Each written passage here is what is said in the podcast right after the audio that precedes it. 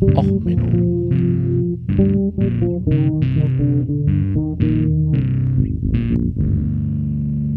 Der inkompetente Podcast über Dinge aus Militär, Technik und Computer, die so richtig in die Hose gingen.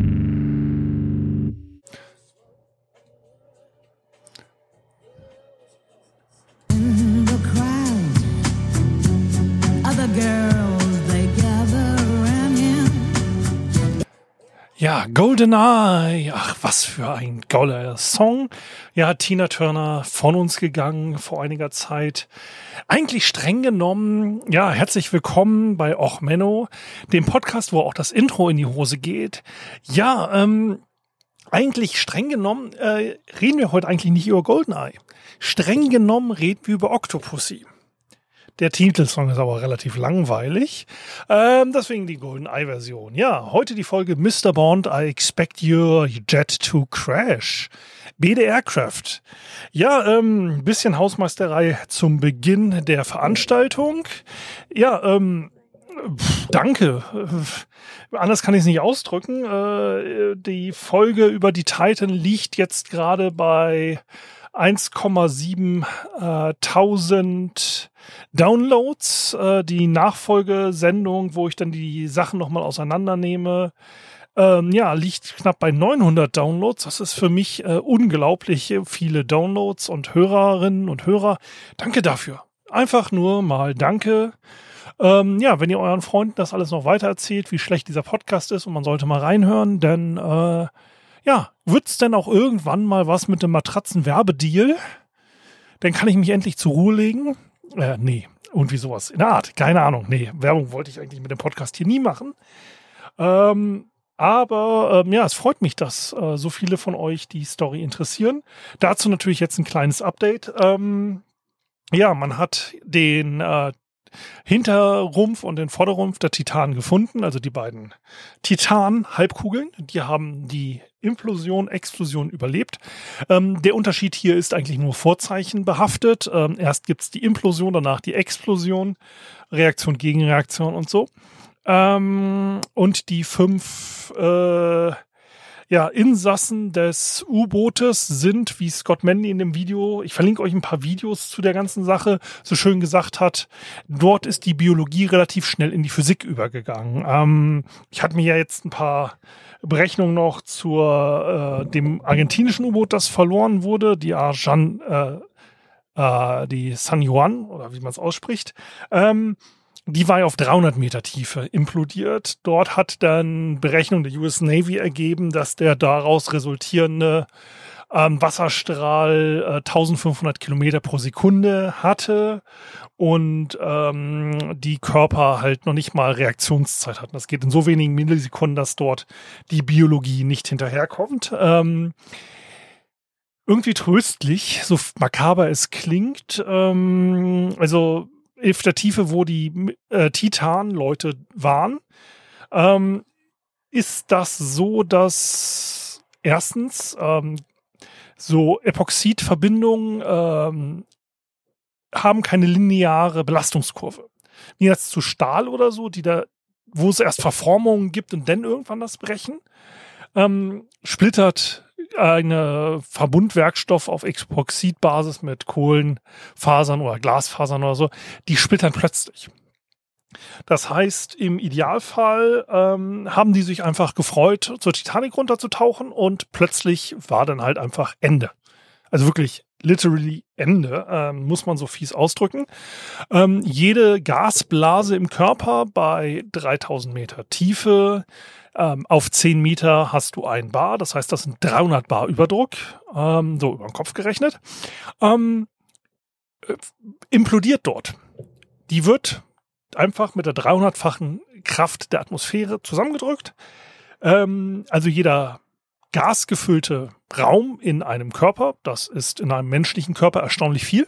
Also alles, wo Blut durchfließt oder Hohlkörper existieren, Verdauungstrakt, äh, Ohren, Nasenhöhle, Schädelöffnung, also alles eigentlich, äh, wird dann einmal zusammengedrückt und anschließend äh, ändert sich das Vorzeichen und es wird wieder auseinandergedrückt. Also die Mitglieder dieser Tauchexpedition, ähm, ja, wie gesagt, sind dann einfach nur noch in den physikalischen Gesetzgebungen gewesen. Das ist in einer Ingenieursgröße, wo es eigentlich auch keinen Unterschied mehr macht. Ähm, das ist so ähnlich, als ob du sagst, äh, du sitzt auf 1000 Kilo äh, TNT direkt oder auf 10.000 Kilo TNT. Das macht für dich persönlich keinen größeren Unterschied mehr. Wir sind in Bereichen äh, der Ingenieurswissenschaften oder auch in der Physik, wo es einfach die Größenordnung keinen Unterschied mehr macht. Also es ist so, normalerweise, wir Ingenieure sind ja immer sehr stolz drauf, alles irgendwie auf die letzte Kommastelle ausrechnen. Aber eigentlich, wir sind ehrlich gesagt hoff, immer froh, dass wir eine Lösung so ungefähr auf eine Größenordnung richtig kriegen. Also plus minus ein Atomkraftwerk ist jetzt auf so einem Gesamtnetz Europa vielleicht nicht so schlimm. Plus minus zehn Atomkraftwerke, da so ein Rechenfehler, der wäre schon aufmerksam, äh, auffällig. Aber bei diesen Kräften, die dort wirken, Faktor 10, Faktor 100 macht eigentlich keinen Unterschied mehr groß. Ähm, und äh, ja, äh, tragisch. Was noch tragischer ist, sind die Videos, die rauskommen. Es gibt nämlich ähm, auch Videos äh, von einem, das ist das letzte YouTube-Video, das ich verlinke. Ähm, Daily MYD war nämlich auf der Expedition. Der ähm, Tauchgang, der ähm, schiefgegangen ist, war der Dive Nummer 5. Und er hätte in Dive Nummer 3 runtergehen sollen, hätte es nicht technische Probleme gegeben. Und das Wetter wäre so schlecht gewesen. Ihr habt hier also ein Video, eine gute halbe Stunde, wo jemand an Bord unterwegs ist. Wer sich ein bisschen mit Seefahrt auskennt, dem fallen so ein paar Kleinigkeiten auf. Zum Beispiel, dass der Eigner ähm, der ähm, Ocean Gate, der auch das im U-Boot saß, keine Schwimmweste getragen hat auf der Plattform, wo ich sage, oh, Alter, mh, hm, ähm, dass das U-Boot selber beim Abtauchen, die halten sich an den Lampen fest, also nicht an irgendeinen Handgriffen, an irgendwelchen, ich meine, so ein Auftauchvorgang, also bis unter 30 Meter Wassertiefe, hast du es halt einfach wackelnd und so. Es gibt keine Möglichkeiten, auf dieser Matte sich irgendwie festzuhalten oder ähnliches. Ähm, die Tauchpassagiere ähm, halten sich an der Lampe im U-Boot fest. Das äh, kann man so machen kann man schon so machen. Ähm, ich persönlich ähm, hätte es anders gelöst. Ähm, Korrektur auch zu meiner letzten Folge dort zu. Ähm, es gab anscheinend eine unabhängige ähm, Luftquelle. Sie haben dort Sachen aus der Luftfahrt genommen. Ähm, nämlich der Besitzer von OceanGate war auch ein begeisterter Experimentalflugzeugflieger und hat viele Techniken aus der Luftfahrt übernommen. Deswegen auch heute die Folge. Wir reden ähm, noch ein wenig über Experimentalflugzeuge. Nun, ein kleines Update auch noch zu dem Söldnerputsch. Ich habe das ja Samstag ähm, japanisch noch aufgenommen, bevor ich zum Grillen bei ein paar Freunden gegangen bin. Die Wurst war noch nicht auf dem Grill, da war der äh, Putsch irgendwie schon abgesagt. Das war irgendwie ähm, wasted effort. Das war halt ein bisschen überflüssig, dass ich da eine Folge zugemacht habe. Aber ähm, ja, gut, ist halt jetzt so. Ne? So ein bisschen überflüssig, wie auch einen Link, den ich jetzt nicht verwendet hatte, das ist aus vom 15. Juni. Ähm, also es hat auch anscheinend ein Antreten zu, für eine Rede Putins gegeben, damals am 15. Juni, der dann allerdings äh, so lange gedauert hat, also ein Kommandeur wollte eine Ansprache an seine Truppen halten, dass die Ukraine Zeit hatte, dort eine HIMARS-Werfer äh, hinzubringen, um dann dieses Antreten unter Feuer zu nehmen. Also ich kenne das ja bei der Bundeswehr oder auch, man hat es ja gesehen bei der Queen, es ist ja total nervig, irgendwie draußen rumzustehen. Man hat Wetter, Wind, äh, Politiker, die sich nur kurz fassen wollen, also anderthalb Stunden quasseln. Also der meiste militärische Führer, die kennen das Problem und machen eine Zwei-Minuten-Rede. Schön, dass sie dastehen. Okay, weiter. Und dann so ein Politiker, der quasselt halt erstmal so drei Stunden und die Leute fallen links und rechts um. Man fällt anscheinend stärker um, wenn der Gegner in Feuerreichweite ist und diesen Antreteplatz unter Artilleriefeuer nehmen kann. Ähm, ist schon ein bisschen zynisch, ein bisschen bösartig. Und jetzt müssen wir auch mal gucken, was die Wagner-Söldner sonst so machen. Ähm, ich habe jetzt keine Updates. Wir werden die nächsten Tage einfach mal abwarten müssen. Aber jetzt zu Experimentalflugzeugen. Experimentalflugzeuge sind deswegen Experimentalflugzeuge, weil sie sich nicht an die Luftfahrzeugzulassungskriterien halten müssen. Soweit erstmal okay. Da kann man sowas bauen wie zum Beispiel die Krikri. Das ist die Grille, das kleinste und günstigste zweimotorige Flugzeug der Welt. Ähm, das kann man selber auch so im Garage bauen. Das ist im wahrsten Sinne wirklich in der Garage zu bauen. Das Ding hat 65 Kilogramm Gewicht. Der Pilot ist schwerer als das Flugzeug. Ähm, wird angetrieben in der Originalversion von zwei Kettensägenmotoren. Ähm, in der neuesten Version ist sie elektrisch angetrieben, die Grille. Ähm, ist damit auch das erste Flugzeug, das den Ärmelkanal elektrisch überquert hat. Ähm, wenn ich mir dieses Flugzeug ansehe, also erstens, es würde mit mir wahrscheinlich nicht abheben mit meinen über zwei Metern und äh, dezent über 100 Kilo. Ähm, ich würde wahrscheinlich nicht ins Cockpit passen. Das ist schon, das ist schon eng. Also ähm, es gibt so ein schönes Foto auf der Wikipedia-Seite. Da steht die Grille unter der Tragfläche und unter dem Flügel einer Transall. Das heißt, der Flügel der Transall, der so ein bisschen Bodenfreiheit ja braucht, ne, so, damit man nichts am Boden trifft, der reicht nicht so weit zum Boden, als dass die Grille berührt werden würde. Ähm, das ist schon interessant. Und es gibt genug Hobbyisten, die Flugzeuge bei sich zu Hause bauen.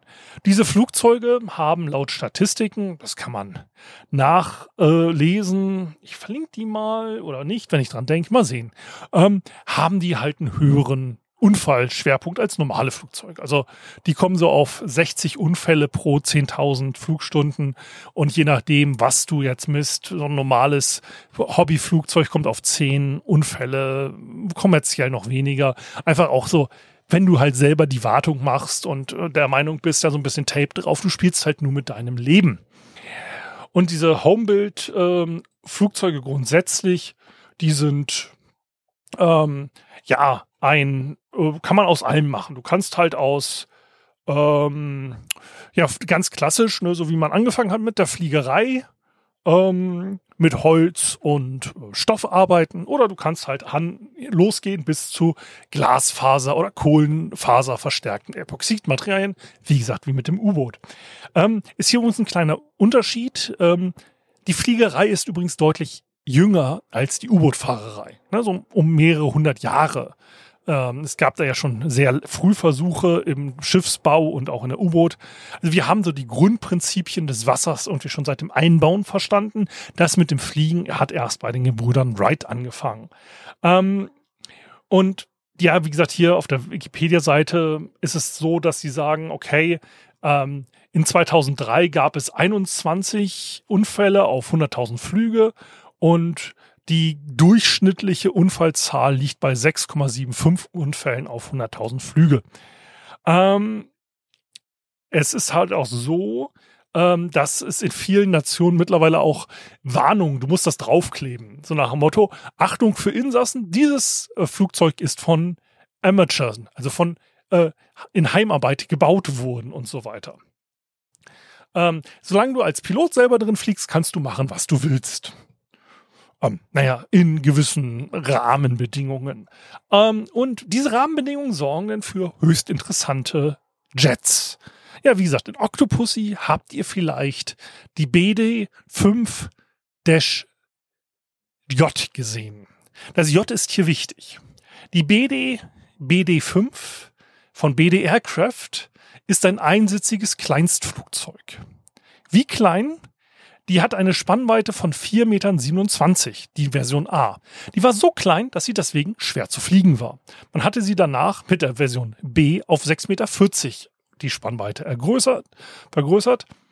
Dann wollte man mit der Version D, das sind wieder Prototypen, die von dem Entwickler äh, Jim Beatty ab 1971 äh, ja angeboten wurden. Er wollte daraus eigentlich so ein Set bauen, das man zu Hause bequem selber in der Garage bauen kann. Deswegen auch möglichst klein. Er dachte sich so, es wäre cool, so ein Jet-Look. Und das Ganze, wie gesagt, geht. Er hatte das 1967 angefangen zu überlegen. 1970 hat er mit den ersten Prototypen angebaut und 1971 flog er es dann. Und er hat sich gedacht, hey, ich wollte davon 5000 Bausätze vertrieben.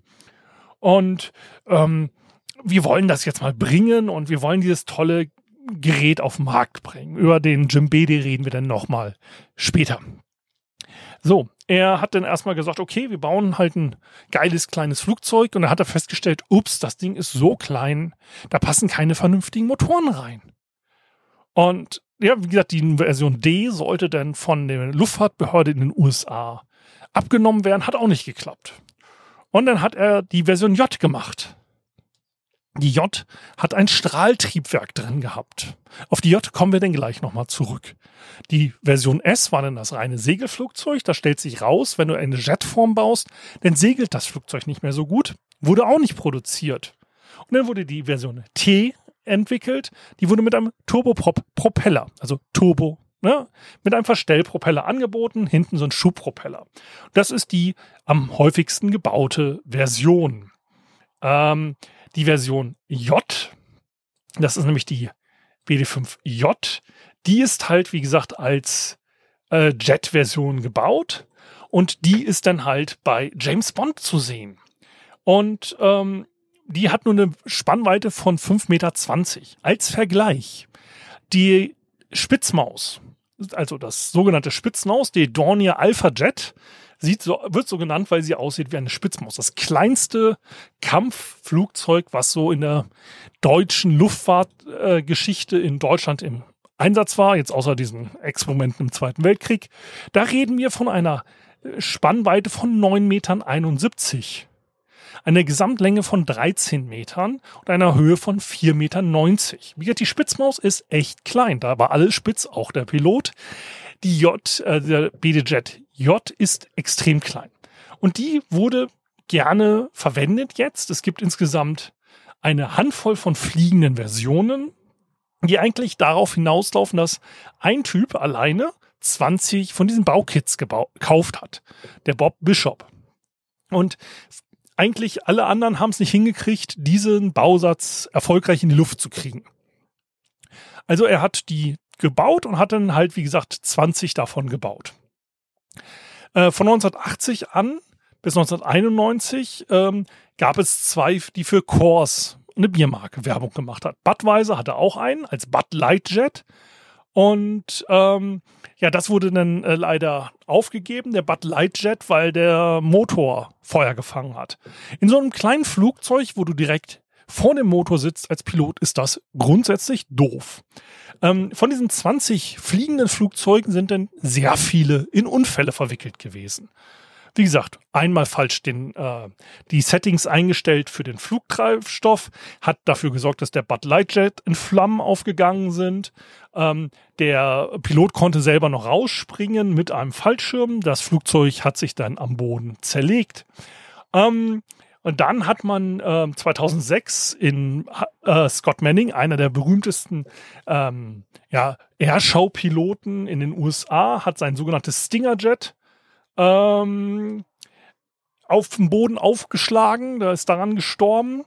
Ähm, ja, ist eine der wenigen Jets, die überhaupt noch flugfähig davon waren.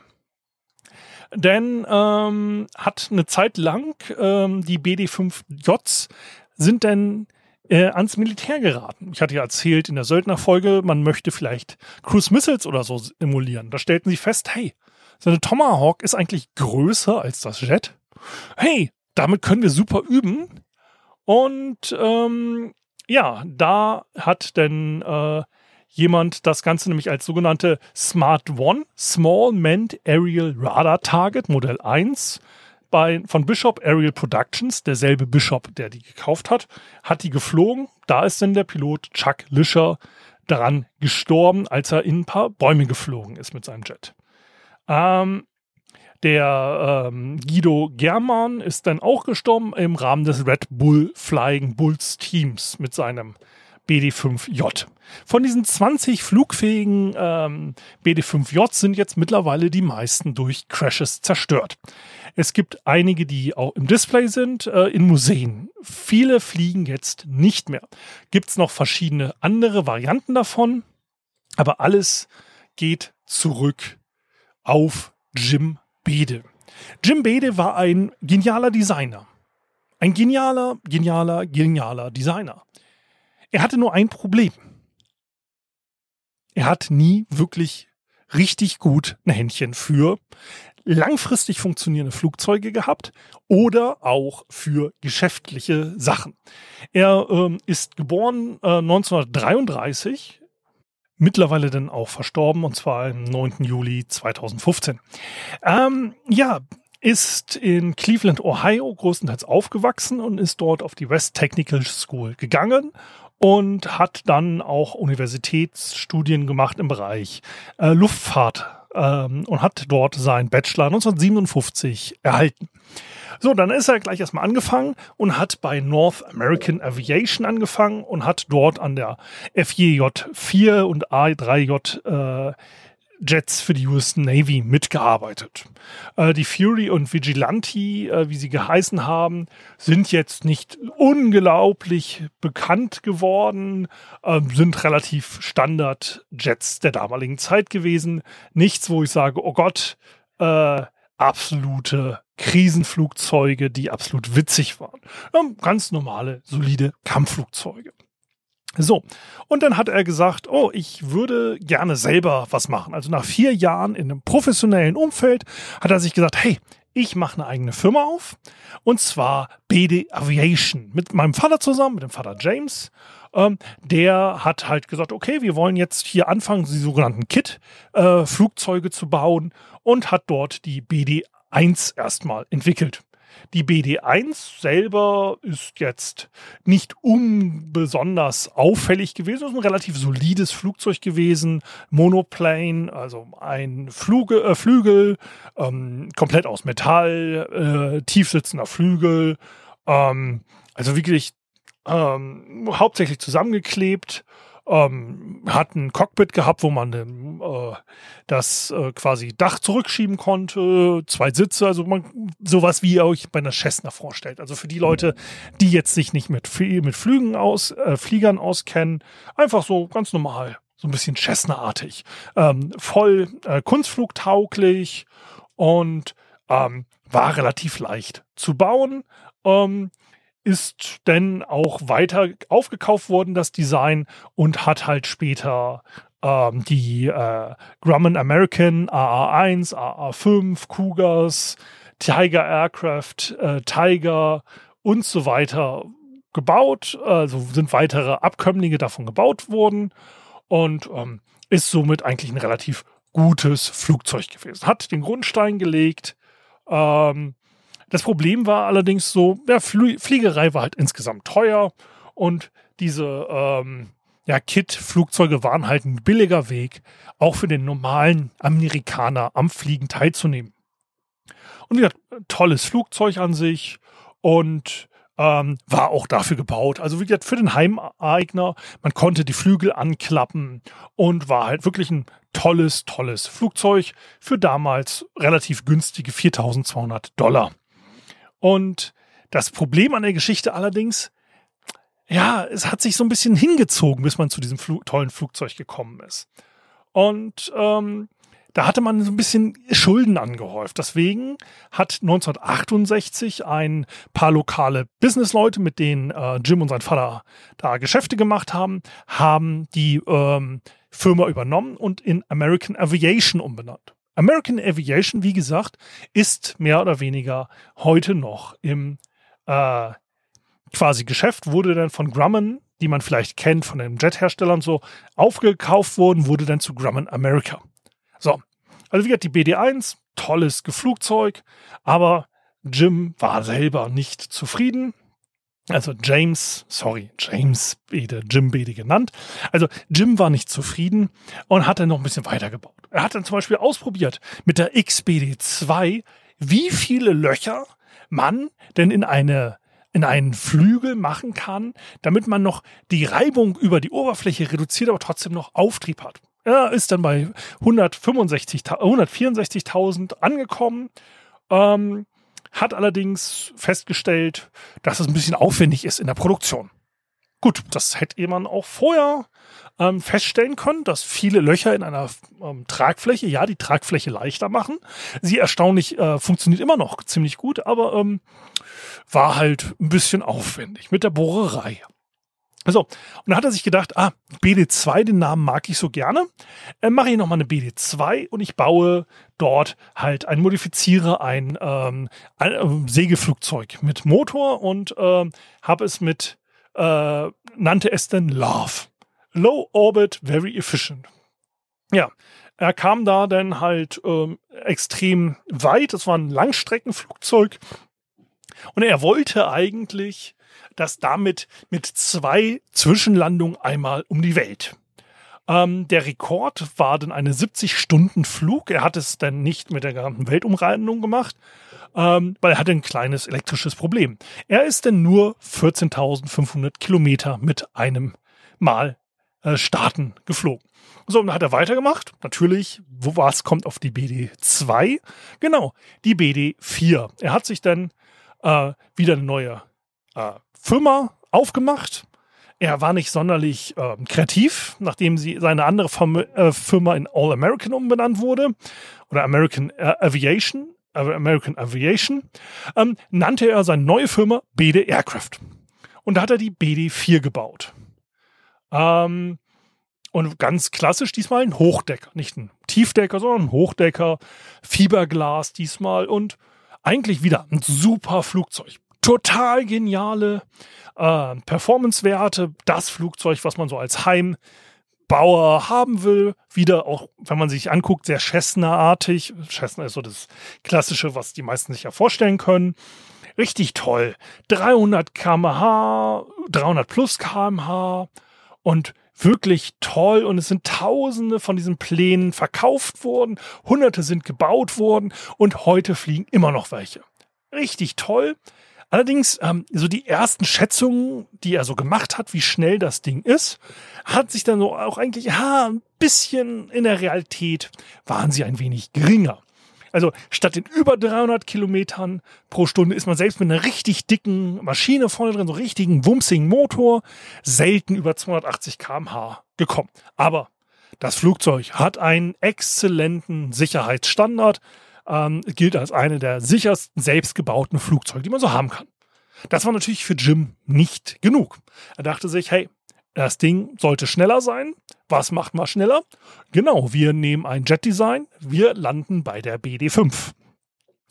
Er wollte sich halt damit was gönnen. Er wollte sagen, jetzt mal so richtig, richtig cool, was Schnelles. Soll aussehen wie ein Jet, wie so ein Kampfflugzeug. Ja, riesen ähm, riesen Pilotenkanzel und ähm, Fiberglas über Aluminium und richtig toll. Und da hinten, naja, so ein, so ein Drückpropeller, also eine Druckschraube und dann vielleicht 40 Pferdestärken Motor. Das wäre schon cool. Ähm, einziehbares Fahrwerk, wie gesagt, für die Größe total genial. Und ähm, ja, stellt sich raus, ja, die A mit dem kurzen Flügeln ein bisschen schwer zu fliegen. Die B-Version mit den längeren Flügeln ist ein bisschen besser zu fliegen. Und ähm, ja, so damit hat er endlich seine 300 km/h denn geknackt gehabt. 340 km/h. Ähm, ja, und er hat dann 1967, wie gesagt, damit angefangen, 1970 so richtig angefangen zu arbeiten. Und ja, fing mit verschiedensten Motoren an. Und es war immer wieder das Problem. Die Motoren sind ausgefallen. Es ist immer wieder das Problem gewesen, dass ähm, irgendwie der Motor aus einem Schneemobil nicht funktioniert hat. Der Motor aus äh, irgendeinem Auto nicht funktioniert hat. Dann hat er versucht, ja, okay, wir nehmen einen Motor, der für Flugzeuge fest äh, gebaut ist. Ähm, ja, aber das war halt auch nicht genug. Und ähm, sie war dann halt unzuverlässig und das Flugzeug hat nicht gut funktioniert. Und er hat immer wieder rumgebaut und rumgebaut. Und naja, er hat allerdings schon angefangen, Kits zu verkaufen und Baupläne. Ja, stellt sich raus, er hat endlich einen äh, Motor gefunden. Nämlich die Hürth-Motor. Äh, ähm, ja, das Problem war, Hürth, als er denn angefangen hat, die Pläne zu verkaufen, ist pleite gegangen. Er hatte keinen Motor wieder. Also musste er wieder losrennen. Während allerdings schon äh, Flugzeugkits zum Zusammenbauen verschippt, also äh, verschickt wurden. So nach dem Motto, warten Sie, also wir schicken Ihnen noch einen Motor nach. Ähm, und es sind eigentlich schon 5100 von diesen Jet-Dingern verkauft worden. Die sahen geil aus, wollte jeder bauen. Es ist so wieder mit diesen Sammelzeitungen, ne? kennt ihr vielleicht auch. Ne? Die erste Zeitung nur drei Euro und dann weißt du nie, ob du sie fertig kriegst. Das war das BD5, das Flugzeug. Du hast ein Kit gekriegt und der Motor sollte irgendwann später kommen. So, und ähm, ja, er hatte dann nebenbei auch noch ein bisschen Geld in den Markt in Afrika gesteckt, weil er dachte, die BD4, dieses tolle Flugzeug, das wäre was für Afrika. Ähm, ja, und dann hat er nebenbei auch noch in der BD8 gearbeitet, ein Einsitzer ähm, Kunstflugflugzeug. Allerdings war dummerweise dann die Firma pleite. So, jetzt haben wir also 5100 Kits, die versandt wurden. Und ähm, ja, äh, es waren irgendwie keine fertigen Kits und da fehlte was. Also hat er sich mit der ähm, Verbraucherschutzbehörde in den USA, der FTC, geeinigt, dass er ähm, die nächsten zehn Jahre keine Flugzeuge verkauft. Weil ähm, er es scheinbar nicht hinkriegt, vernünftig äh, Geschäfte zu machen. So, wie gesagt, dann hat er noch Versionen entwickelt, äh, nebenbei am Rande, dass das Ganze wirklich mit einem Jet angetrieben wurde, die BD5J. Die wurde dann übrigens bis zu 480 km/h schnell. Ähm, so, diese Jets sind halt äh, relativ bekannt, relativ äh, viel gesehen, allerdings auch nicht sonderlich sicher. Wie gesagt, die insgesamt die 20 Fliegenden sind alle aus der Serie von dem Herrn Bishop. So, also hat er sich gesagt, okay, komm, Firma ist pleite mal wieder. BD Aviation hat nicht funktioniert. Was mache ich jetzt? Was mache ich jetzt? Ich brauche irgendwie, ich muss Geld verdienen. Ich, ich bin ein genialer Mensch, ich muss Geld verdienen. Also hat er sich gedacht, hey, ich hab's. Flugzeug. Ah nee, darf ich nicht, darf ich nicht. Flugzeugkits darf ich nicht. Was ist so ähnlich wie ein Flugzeug? Was, was so ähnlich ist? Ah nee, keine U-Boote. Autos. Autos sind ja Flugzeuge, die einfach nur nicht fliegen können. Die heben nur nicht ab am Ende der Startbahn. Also, ich mache jetzt Autos. Er nannte, hat eine neue Firma aufgemacht, BD Design. Er hat als erstes das BDK auf den Markt gebracht. Natürlich, wenn man ein Namensschema hat, dann bleibt man dabei. Man hat sich überlegt, hey, was kann ich? Propeller. Was haben Autos normalerweise nicht? Propeller. Also, ich mache das BDK. Ich nehme einen kleinen äh, 80 äh, PS Motor und treibe damit ein äh, also ein Ducted Fan an. Also für die Leute, die es nicht wissen, ähm, quasi einen Propeller in einer Röhre. So, auch relativ leicht, unter 500 Kilogramm und das Ganze war, man sollte damit 120 Meilen pro Gallon fahren können. Also zwei Liter auf 100 Kilometer. Da hat er gesagt, ja, das ist doch total genial. Ähm, das verkaufen wir jetzt. Er hat mit seinem Cousin diesmal eine Firma aufgemacht. Nämlich neben BD Designs muss man ja noch eine Produktionsfirma haben. Wie nennen wir die? Ähm, BD Industries. Genau, BD Industries. Ich mache jetzt mit meinem Cousin eine Firma auf, die baut Sachen. Das ist eine Industrie. Ich nenne sie BD Industries. Ja, schön ein Schemata durchgezogen. Hatte 1982 angefangen, dieses Car verkaufen zu wollen hat dann allerdings in Prototypphase festgestellt, ähm, hm, also wenn ich den Motor in ähm, wenig Drehzahlen drehen lasse, dann kommt die, das Ding nicht vom Fleck. Also das Topspeed war total geil, allerdings ähm, einparken war doof. Also wenn jemand so ein bisschen schräg am Hang parken wollte, dann musste man den Propeller immer voll äh, jaulen lassen, damit man überhaupt ähm, einparken kann. So, und das ist ähm, natürlich in der Wohngegend genau das, was man will. Ihr kennt vielleicht dieses nervige Drohnengeräusch. Wie, wie, ne? Dieses nervige Drohnengeräusch. Stellt es euch mal vor in Autogröße mit so einem Propeller, der so richtig für den guten Schalltransmission in so einer Fiberglasröhre eingebaut ist. Und wenn euer Nachbar einparken will, nachts um zwei, wing, wing, total toll ähm, hat er gesagt, ah, das, das wird nichts. Also hat er sich gesagt, hey, ich mache das Autocycle. Weil was haben Motorräder nicht? Genau, sie sehen nicht aus wie Jets. Womit kenne ich mich aus? Scheinbar mit Jets. Also hat er das Autocycle gebaut. Ein Gerät, das heutzutage Leute, die vielleicht ja so Highspeed-Liegeräder kennen, also ähnlich kennen. Also er hat eigentlich das Cockpit der BD5 genommen, hat links und rechts ähm, Auslegerräder dran gemacht, hat vorne einen coolen Windeinlass reingemacht und hat ein Hi, the future is now. Tomorrow Corporation announced the Lightstar, a revolutionary two-seat vehicle that looks like a jet plane, handles like a sports car, and delivers an initial affordability and operation economies of a motorcycle. Designed and engineered by world-renowned aeronautical engineer Jim Beatty, the Lightstar encompass space-age technology and materials resulting in reduced drag coefficient and vehicle weight. Und ähm, ja, er hat dann auch wieder geniale äh, Werte angegeben, wie man, äh, wie wenig man verbraucht und so weiter. Im Endeffekt war es halt ein verlängertes Motor, ähm, Motorcycle, also Motorrad. Und ähm, da saß man drinne, zu zweit hintereinander. Dieses Design ist heutzutage dann auch öfters mal wieder aufgekommen und ähm, ist dann halt gefahren. Ähm, stellt sich raus, äh, wie heutzutage, ähm, Fuel Efficiency ist nicht alles. Die meisten Leute wollen dann doch irgendwie noch einen Bierkasten unterbringen. Und ähm, hat jetzt nicht ganz so funktioniert.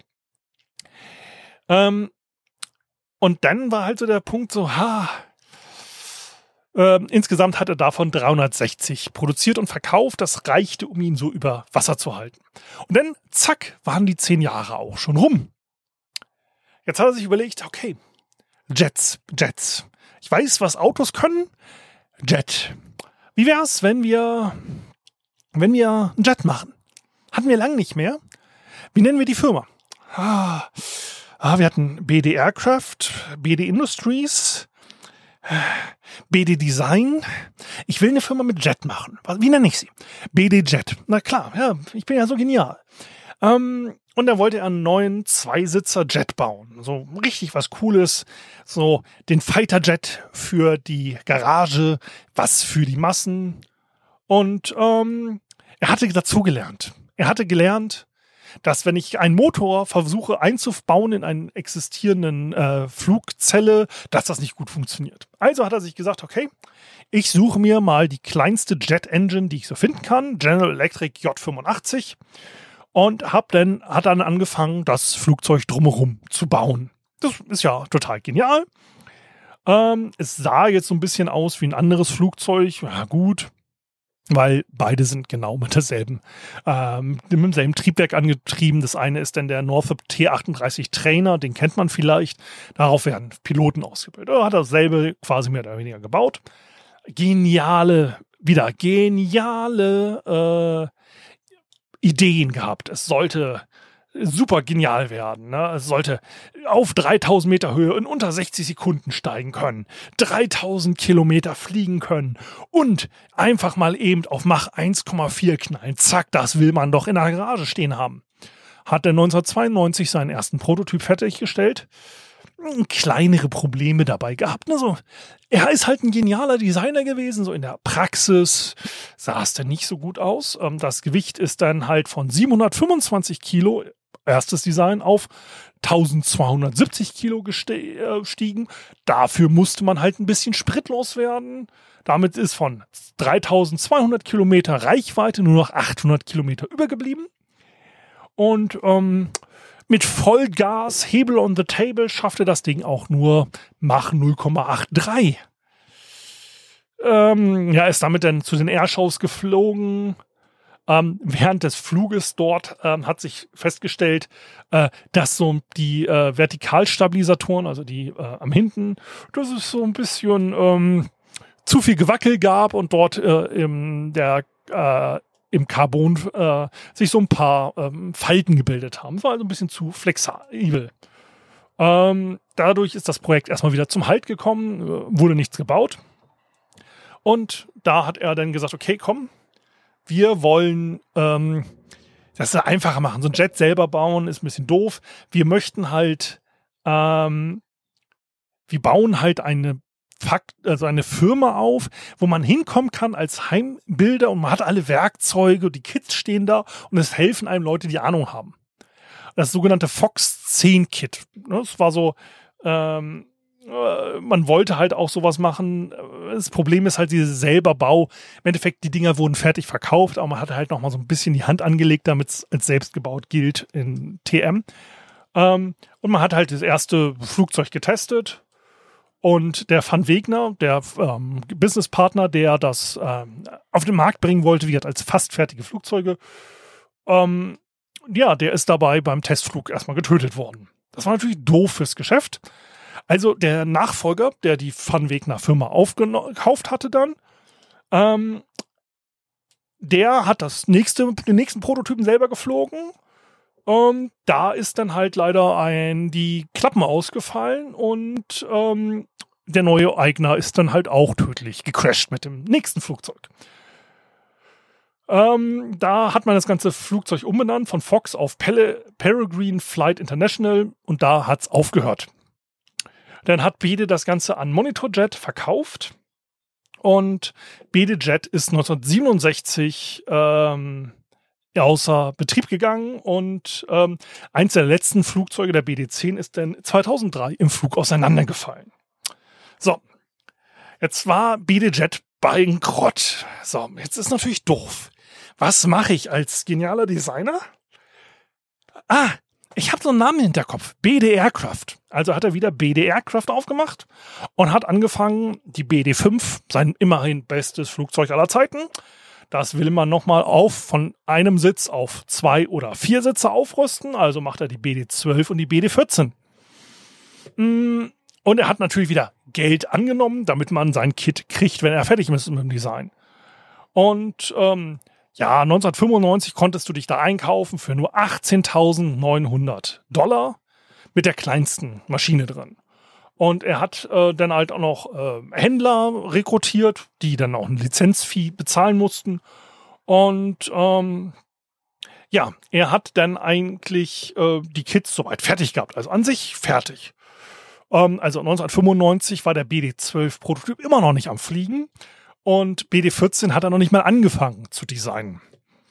Ähm, dann hat er BD12 zum größten Flugtreffen der Welt nach Oshkosh gebracht. Ähm, Oshkosh ist so das Mecker der Selbstbauflieger, Hobbyflieger und sonst was. Das ist die größte Luftschau der Welt. Und dort hat er ähm, das hingebracht, um da ein bisschen Werbung zu machen. Dabei hat er festgestellt, ah, das Flugzeug ist so ein bisschen schwanzlastig. Gut, das passiert bei Männern anscheinend öfters, aber bei Flugzeugen ist das relativ doof. Also hat er erstmal ein bisschen Bleigewichte vorne in die Nase gemacht, bis es sich mit der Schwanzlastigkeit aus hatte. Äh, mit 77 Kilogramm äh, Blei hat es dann dafür gesorgt, dass man damit fliegen kann. Ähm, da ist er 1995 äh, das erste Mal mitgeflogen und hat damit auch gleich das Flugzeug fast komplett zerstört, ähm, weil er einfach die Stabilität nicht vorhanden war. Dann hat man 1996 eine Pause eingelegt und hat gesagt, aber wir entwickeln das Flugzeug immer weiter. Und ähm, ja, ein paar Monate später, 1996, ähm, ist die Firma aus ihren Hangern in Chesterfield rausgeworfen worden wegen finanziellen Schwierigkeiten hat er sich gesagt, ah, das ist ein bisschen doof. BD Aircraft, alle Leute warten auf mein Flugzeug. Was mache ich? Was mache ich? Äh, ich benenne es nochmal um. Ich, ich, ich, ich nenne meine äh, Designfirma BD Air America Aerosport und die ähm, Company da drüber, die nenne ich BD Corp. Ne, dann, dann weiß keiner, dass ich dahinter bin. Und da hat er gesagt, ich will die BD16 auf den Markt bringen. Aha, eine Sechssitzer der BD4. BD4 ist ja das geniale, einfache Flugzeug, nicht jettig oder so. Einfach, ich mache das, was ich hatte, was auch beliebt ist, ne? was eins der besten Flugzeuge, je designt habe. Einen Sechssitzer raus. Ähm, hat sich nicht so viele Leute für interessiert nach den letzten Malen, wo Leute Bestellungen aufgegeben haben und ähm, nichts passiert ist. Da hat er gesagt, ich mache die BD17 Nugget und die Zweisitzer BD18. Ähm, alles nochmal verbessert. Und ja, die BD-17 stellte sich raus, ist ein geniales Flugzeug. Funktioniert. Total toll. Wurden sieben Stück von gebaut. und dann ist er gestorben. Wir haben also eins der berühmtesten Minijets der Welt. Experimentalflugzeuge. Ja, und stellt sich raus, wenn ich am Experimentieren bin, selbst mit Luftfahrzeuggerät, es sterben Leute, weil die Prototypen vielleicht nicht so ausgereift sind. Ja. BD Corp, BD Jet, BD Design, genial, ihrer Zeit voraus. Und deren Finanzen auch anscheinend immer voraus. Ähm, ja, ich hoffe, euch hat diese Folge hier gefallen. Wenn sie euch gefallen hat, dann erzählt doch euren Freunden davon. Und äh, wenn sie euch nicht gefallen hat, ja, dann schickt sie doch mit James Bond einem eurer Feinde vorbei. Und ähm, ja, ansonsten bleibt mir nur zu sagen, bleibt gesund, danke für die Aufmerksamkeit und bis zum nächsten Mal. Und wenn ihr was zu sagen habt, äh, wie gesagt, Kontaktformulare sind unten. Abonnieren, kommentieren und so weiter hilft immer. Und ähm, ja, bis zum nächsten Mal. Ciao, ciao, alles Gute, euer Sven.